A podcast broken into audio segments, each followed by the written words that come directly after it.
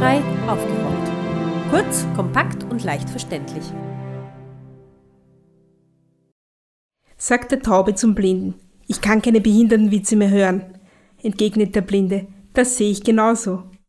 Herzlich willkommen zur heutigen Sendung von Barrierefrei aufgerollt. Am Mikrofon begrüßt Sie Katharina Mühlebner.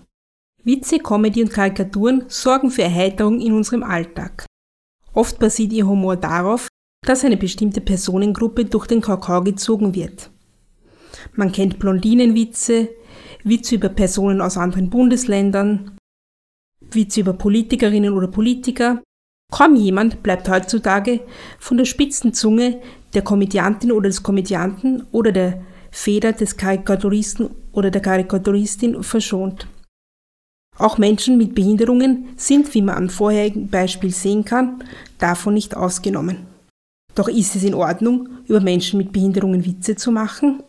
Wo gibt es da Grenzen? Gibt es da überhaupt Grenzen? Und kann Humor auch inklusiv sein? Wie behindert dürfen Witze sein? Das ist der Titel unserer heutigen Sendung. Sie hören diese Sendung auf Radio Rausch 94.0.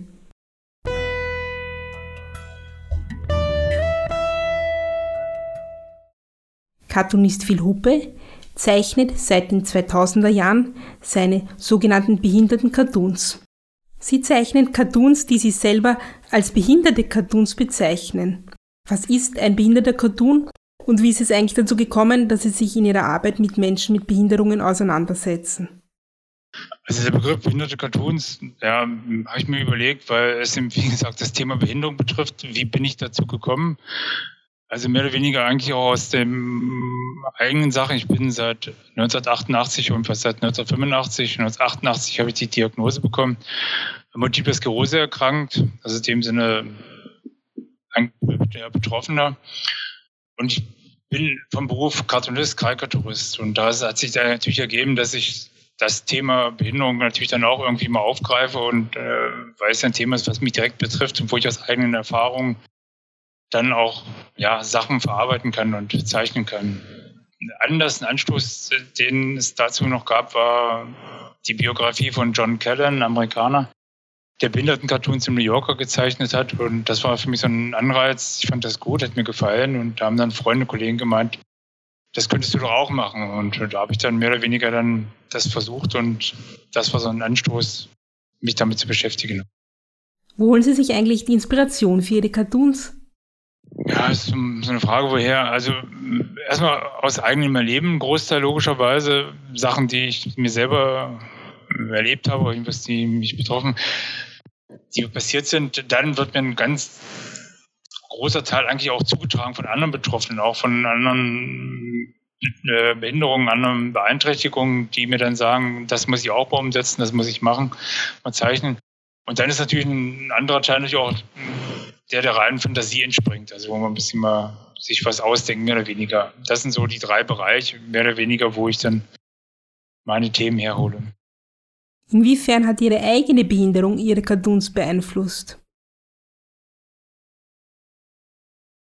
Naja, erstmal aus dem Grund, dass ich eigene Erfahrungen, eigene Erlebnisse darin verarbeitet habe oder noch verarbeite da macht sich das bemerkbar. Auf der anderen Seite ist, denke ich mal, mit der Zeichnerei bei mir das Gute, dass ich jetzt damit noch eine Arbeit habe, noch einen Job habe, noch eine Tätigkeit habe, während andere bei der, nach der Diagnose mehr oder weniger in ein Loch fallen, weil sie dann teilweise aus dem Leben rausgerissen werden, aus dem Berufsleben und meinetwegen dann nichts mehr, was in dem nichts mehr groß machen können habe ich in dem Sinne riesen Glück gehabt, dass ich aus meinem Hobby einen Beruf gemacht habe und ich kann in diesem Beruf auch noch meine Krankheit mitverarbeiten. Das ist eine Konstellation, was Besseres gibt es eigentlich nicht. Und so macht sich das für mich dann auch bemerkbar, glaube ich, dass es für mich auch in gewisser Art teilweise, ja, sagen wir mal, so ein bisschen Therapie ist, wo ich dann meine Krankheit abarbeiten kann und meine, ja, meine Vorstellungen, meine Ängste oder was weiß ich, noch alles in dem gleichen mit einbeziehen kann. Wie würden Sie denn selbst Ihren Humor beschreiben? Also ich habe einen relativ schwarzen Humor. Ich bin so in dem Sinne ein Verehrer von Monty Pythons, die in dem Sinne für mich so ein Vorbild waren von der Art und Weise des Humors. Und in dem Sinne gibt es für mich auch nicht unbedingt, wo ich sage, eine Grenze, das mache ich nicht. Eine Grenze ist immer mehr oder weniger da, wo ich sage, davon habe ich keine Ahnung, äh, darüber kann ich nicht zeichnen. Also weil das ist schon mal eine Grundvoraussetzung von dem Thema, über das man Berichte zeichnet, sollte man schon eine gewisse Ahnung haben oder wissen, wovon man da was macht, dergleichen. Und ansonsten gibt es für mich keine große Schranke. Also es ist mehr subjektiv dann ein Punkt, wo ich sage, nee, das finde ich geschmacklich okay oder wie schon eben gesagt, davon habe ich keine Ahnung. Aber ansonsten hm, versuche ich möglichst alle Themen aufzugreifen und da irgendwie keine Grenze zu ziehen und sagen, das kann man nicht, das darf man nicht. Das heißt, habe ich Sie so richtig verstanden? Grenzen, was Witze oder Cartoons über Menschen mit Behinderungen betrifft, da sehen Sie keine. Ja, es nicht so eine feste Grenze, wo ich sagen muss, hier aus vorbei. Also es war für mich schon ein bisschen problematisch, dass die Thematik eben jetzt äh, tödliche Krankheiten aufzugreifen wie Krebs oder ALS.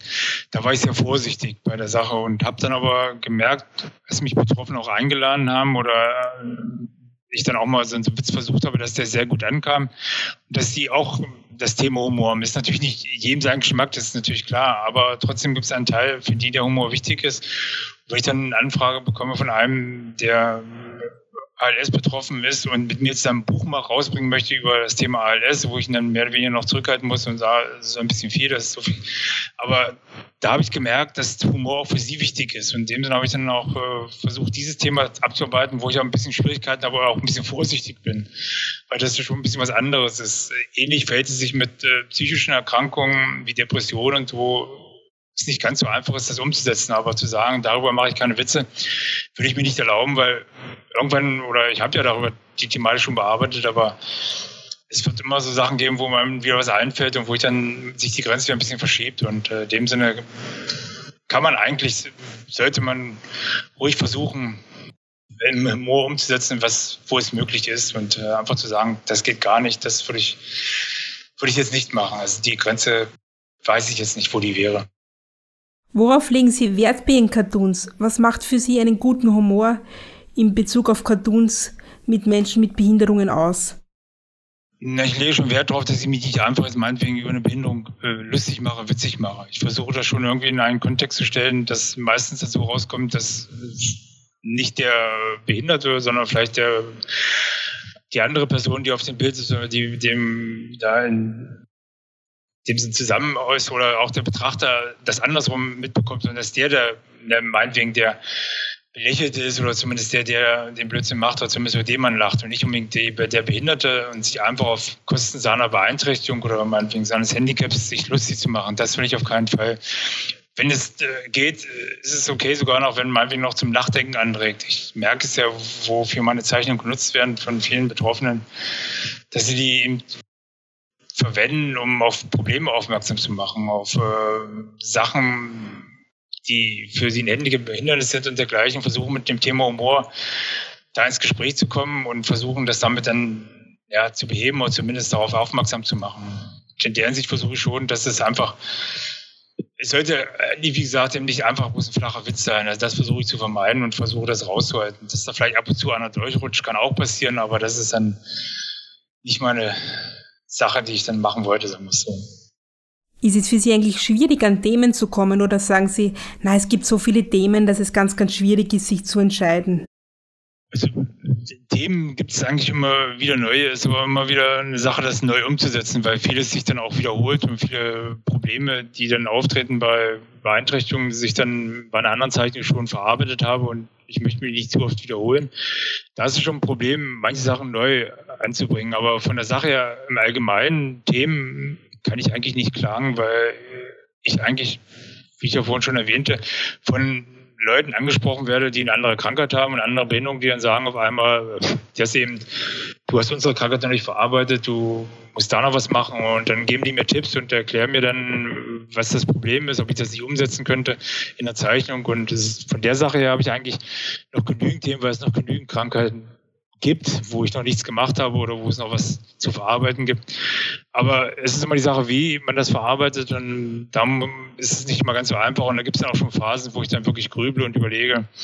Aber auf der anderen Seite gibt es dann wieder Phasen, wo mir dann reichlich Ideen zufallen und ich mich dann ransetzen muss, um die umzusetzen.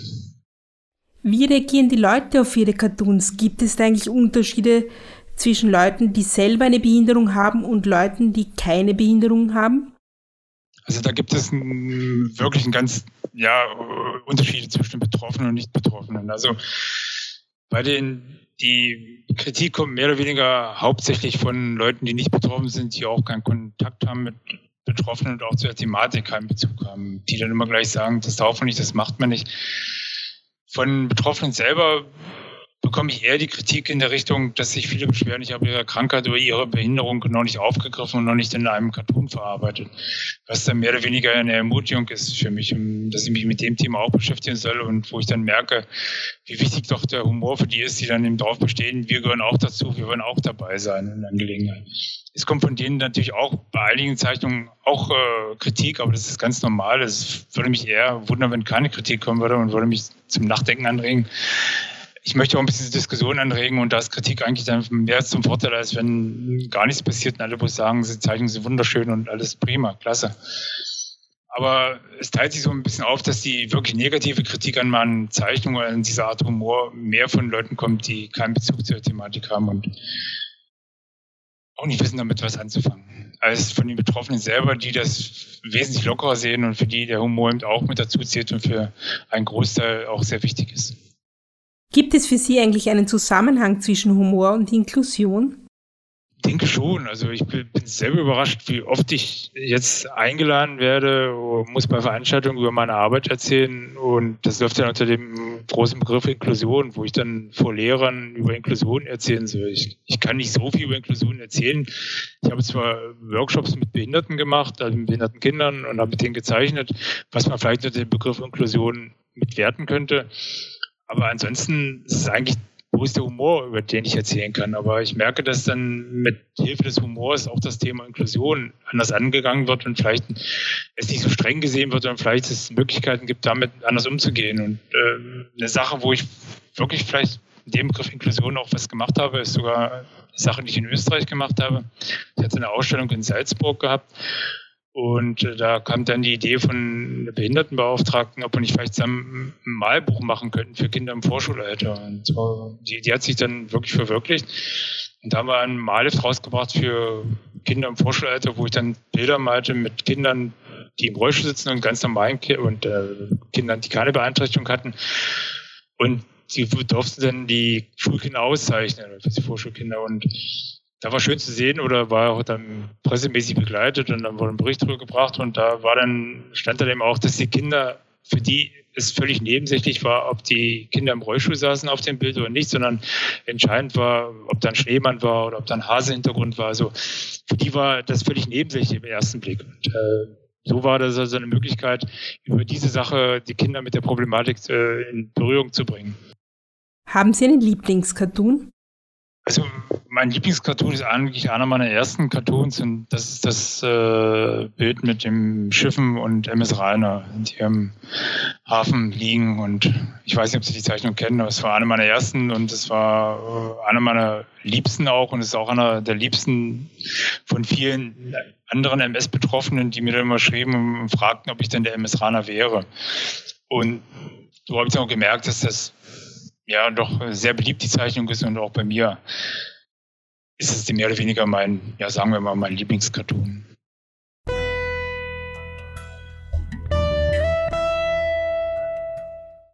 Jetzt haben Sie von Phil Hupe einen Einblick in die Welt des bildhaften Humors bekommen. Jetzt geht es weiter mit dem Kabarettfach. Wir sprechen mit Kabarettist Martin Meyerhofer. Martin Meyerhofer ist blind und arbeitet hauptberuflich in der Computerbranche. Als Hobby hat er das Kabarett für sich entdeckt. Wie sind Sie zum Kabarett gekommen, Herr Meyerhofer? Also zum Kabarett gekommen bin ich im Prinzip durch eine relativ lustige Geschichte. Ich habe da seinerzeit über Internet und Kollegen ein MP3-Schnipsel äh, in die Finger bekommen von einem blinden Kabarettisten aus Deutschland, vom Robert Sandberg. Uh, und das hat mir ziemlich gefallen. Und ich habe dann ein paar Mal so gesagt, geil nicht, das, das konnte ich auch mal machen. Ja. Das habe ich dann so oft ein paar Mal auch von Kollegen gesagt, bis die gemeint haben, große Klappe und nichts dahinter. Und dann habe ich sozusagen irgendwie was machen müssen. Und ja, dann habe ich halt einmal was gemacht und ja, seitdem mache ich immer wieder mal was. Ja. Also jetzt gar nicht so regelmäßig, aber immer wieder gern. Äh, und es schwankt da immer. Ja. Es sind einmal, ja, einmal ein halbes Jahr gar nichts, dann sind wieder, wieder vor ein paar Monaten ein paar Auftritte, dann ist wieder wenig. Aber immerhin, ich bin schön, dass ich, äh, ich finde schön, dass ich diesen Sprung ins kalte Wasser damals gewagt hat und macht sehr viel Spaß. Und also vom Feedback her ähm, ist es schon so, dass man sehr viel Feedback halt kriegt, dass es mal ganz was anderes ist, um sozusagen Sensibilisierung einmal anders zu machen. Ja? Also quasi nicht über, über vielleicht so erhobenen Zeigefingern, sondern eben ja, mit einem Lächeln. Können Sie ein bisschen darauf eingehen, worum es Ihnen im Kabarett geht? Also bei meinem derzeitigen Kabarett, es ist gerade so, äh, von der Idee her ist gerade ein zweites in Arbeit, äh, von mein derzeitiges Kabarett äh, erzählt halt hauptsächlich von Erlebnissen, Begegnungen, die ein Blinder mit sehenden Mitmenschen hat, ja, so im Alltag. Das können ganz unterschiedliche Situationen sein, Situationen ja, vom Geschäft angefangen bis in öffentlichen Verkehrsmitteln und so weiter. Und beschreibt eben wirklich die Situationen, wie ja, wie sie Sehende manchmal durchaus mh, hm, zumindest Botschaft ausstellen, ja, wenn sie, wenn sie eben mit, mit Blinden konfrontiert sind oder beziehungsweise einfach teilweise reagieren, wo man ja dann einfach drüber lachen muss, wie sie reagieren. Also ich habe zum Beispiel einmal äh, auch keine erfundene Geschichte, ich habe einmal die Situation gehabt, dass ich auf die U-Bahn gewartet habe und die U-Bahn fährt ein und da vor mir geht's schwupps und ich werde von hinten hochgehoben und in die U-Bahn getragen. Ich war grundsätzlich ein toller Service, keine Frage. Ein bisschen äh, schlecht war dann, dass er mich nicht gleich noch auf einen Platz gesetzt hat. Ja, dann wäre der Service sozusagen wirklich perfekt gewesen. Aber immerhin, ich wurde in die U-Bahn getragen, man darf dann auch nicht meckern. Ein paar Schritte habe ich mir gespart. Jetzt wären wir natürlich alle gespannt, eine kleine Kostprobe aus Ihrem Kabarett zu hören. Ja, im Prinzip war das ja jetzt schon ein kleiner äh, Auszug. Ähm, was, also bleiben wir vielleicht, weil ich vorher schon erwähnt habe, von wegen äh, Blindenhund. Aber eben eine Fra Frage, die man als Blinder sehr oft gestellt kriegt, na, warum haben Sie keinen Blindenhund? Und ich persönlich, ich will keinen Blindenhund. Einen Seehund hätte ich gern. Das ist halt von der Haltung her ein bisschen schwierig. Ja, man braucht ein Aquarium und so weiter. Aber ansonsten äh, wäre so ein Seehund sicher eine gute Idee. Was sind Ihrer Meinung nach so Zutaten für einen guten Behindertenwitz? Wahrscheinlich eh grundsätzlich äh, das, was, was einen guten Witz ausmacht. Ja, Unberechenbarkeit bis zu einem gewissen Grad. Also einfach, dass das Unerwartete am Schluss äh, ähm, rausspringt. Äh, ähm, und ansonsten, ja, ich denke mal, der Humor des Witzes ist dann, wann Leute lachen. Ja. Also das heißt, der muss einfach auch kommen und ähm, ja, also ich würde jetzt gar nicht so das dezidiert so unterscheiden zwischen behinderten und nicht behinderten Witz. Ja, ein guter Witz muss einfach, ja, wie gesagt, unerwartet sein, ein, ein, ein Kniff, ein Dreh haben und ähm, ja, eben die, die Lachmuskeln ansprechen. Können auch Menschen, die keine Behinderung haben, Behindertenwitze erzählen? Also meiner Meinung nach ist es durchaus legitim. Also ich finde, jeder hat ein Recht darüber, dass man sich über einen lustig macht. Ähm, und ich glaube, dass sozusagen der, der Vorteil, wenn jetzt da sozusagen Behinderte in Humorsendungen oder so vorkommen, glaube ich, überwiegt. Also ich glaube, dass ähm, sozusagen, wenn einer grundsätzlich äh, positiv gegenüber Behinderten eingestellt ist, ja, dann wird jetzt ein Behindertenwitz das nicht ändern. Wenn einer grundsätzlich negativ eingestellt ist gegen Behinderten, ja, wird es ein Witz wahrscheinlich auch nicht äh, ändern. Ja. Von dem her glaube ich, ist der Vorteil, dass sozusagen Behinderte in der Popkultur ankommen und in der Popkultur äh, Verwendung finden, sozusagen, würde ich sagen, überwiegt, ja, dass sozusagen die Allgemeinheit äh, mit Behinderten konfrontiert ist, wenn das jetzt eben zum Beispiel in irgendeiner Fernsehsendung oder was vorkommt. Können auch Menschen, die keine Behinderung haben, Behindertenwitze erzählen? Ich denke schon, ja. Also ich glaube, dass das, äh, dass das in Ordnung ist und eben, mm, dass, dass das, ja, wie gesagt, durchaus der künstlerischen Freiheit gedeckt ist und ich glaube, dass es durchaus gut ist. Ja. Ich verstehe natürlich auch, ja, das muss man jetzt schon sagen, ist jetzt auch ein bisschen ein Unterschied, ob ich das jetzt als Privatperson sehe. Ja, das hat ja dann teilweise vielleicht etwas damit zu tun, was ich persönlich als, als Humor und lustig empfinde, ja, äh, dass das jetzt natürlich eventuell ein bisschen was anderes, wenn jetzt eine, äh, eine Selbsthilfegruppe ähm, über Humor in, in, in, in, über Behinderte spricht, ja, äh, da ist mir durchaus klar, dass man das jetzt als Hilfsorganisation vielleicht bis zu einem gewissen Gerät anders sehen muss. Ja, es mag ja durchaus sein, dass das dann vielleicht ein gewisse Marketing-Effekt hat, ja, wenn man, wenn man sozusagen dann auf diesen Zug aufspringt, was für die Hilfsorganisationen sicher wichtig ist. Und von dem her, glaube ich, ist da ein Unterschied, ja, wie stehe ich sozusagen als Organisation, denke, sollte man da doch noch einen differenzierteren hm, Blick auf das Ganze haben, wie jetzt vielleicht als Privatperson. Ja, ich als Privatperson darf da vielleicht manche Sachen nicht so verkrampft sehen, ja, ähm, ja, aber ist trotzdem eben mein Zugang. Ja. Also ich glaube, dass, dass das legitim ist, dass man auch über behinderte Witze macht und auch äh, über, noch schöner mit, aber wenn es einmal über ist, ist es in Ordnung, äh, über Behinderte lacht. Gibt es Grenzen, was Witze oder Cartoons über Menschen mit Behinderungen betrifft? Und wenn ja, wo sind diese Grenzen? Ja, äh, wahrscheinlich, also sagen wir so, wahrscheinlich wird für mich es ab dem Zeitpunkt aufhören. Ja? Also, ab dem Zeitpunkt, wo, wo man merkt oder, oder mitkriegt, dass derjenige wirklich das negativ vermitteln will. Ja? Also das heißt, ich glaube, dass sozusagen, wenn, wenn der, der, der Vater des Gedankens ein guter ist, ja, also sprich, man möchte sozusagen sensibilisieren, auch vielleicht, wenn es äh, ja, eben über schwarzen Humor oder sowas ist, äh, dann glaube ich, ist das legitim. Wenn es eben in die Richtung geht, äh, zu deformieren, ja, dann würde ich sagen, ist die, ist die Grenze eindeutig überschritten. Aber das bezieht sich eigentlich jetzt nicht nur auf Behinderte, ja, das ist genauso auch, wenn, keine Ahnung, wenn ich über Volksgruppen oder sowas äh, Witze mache oder so, ja, es ist, wie gesagt, solange legitim, solange ich ein bisschen mit Klischee spielt, solange ja, vielleicht ein bisschen äh, mit, mit zwinkerndem Auge Unterschiede aufzeigen will oder Eigenheiten oder was auch immer. Aber ab dem Zeitpunkt, wo es dann äh, ja, um Deformierung und so weiter geht, dann ist Schluss mit Spaß. Wenn wir jetzt nochmal zu Ihrem Cabaret-Programm im Speziellen zurückkommen, wie reagieren die Leute darauf? Gibt es da Unterschiede zwischen den Personen, die selber eine Behinderung haben und diejenigen, die keine haben? Also grundsätzlich ähm, war ich am Anfang sozusagen, habe ich sozusagen ein bisschen Angst gehabt, ja, ob sozusagen mein Kabarett überhaupt bei Nicht-Blinden funktioniert. Also dass es bei Blinden funktioniert, das habe ich hm, eigentlich ziemlich genau gewusst, weil ich wusste, ja, da hat jeder im Prinzip selber die gleichen Erfahrungen. Und so am Anfang war schon so ein bisschen das Verstehen die Sehenden überhaupt, was man da rüberbringen will. Muss ich doch sagen, bin ich äh, positiv überrascht worden und, und funktioniert eben wirklich sehr, sehr gut.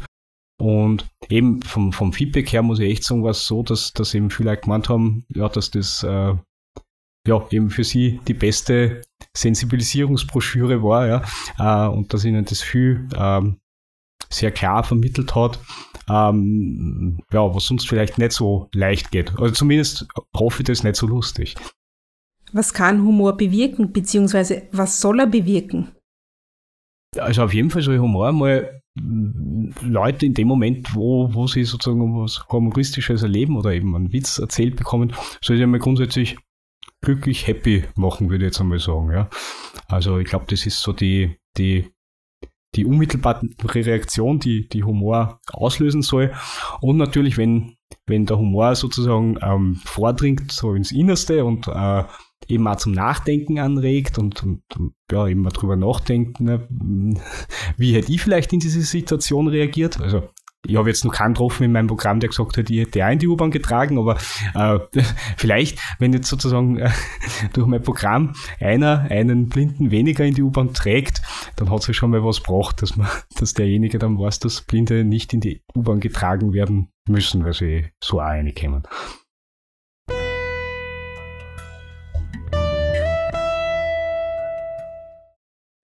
Das war unser Ausflug in die Welt der Karikatur und der Witze. Karikaturen und Sketche sind mehr als bloße Unterhaltung. Sie können gesellschaftskritisch sein, können Brücken zwischen Menschen bauen. Und oft hilft eine humorige Herangehensweise, einen besseren Zugang zu einem vermeintlich schwierigen Thema zu bekommen. Warum also auch nicht über Menschen mit Behinderungen lachen?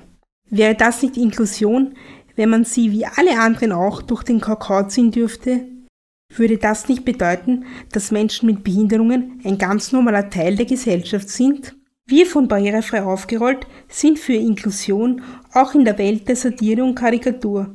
aber auch hier muss es wie bei allem anderen eine Inklusion auf Augenhöhe sein. Alle Informationen zu dieser Sendung finden Sie auf www.barrierefrei-aufgerollt.at.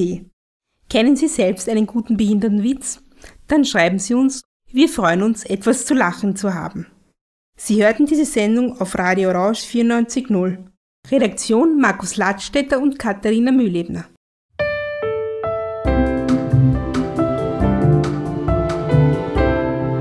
Barrierefrei aufgerollt. Kurz, kompakt und leicht verständlich.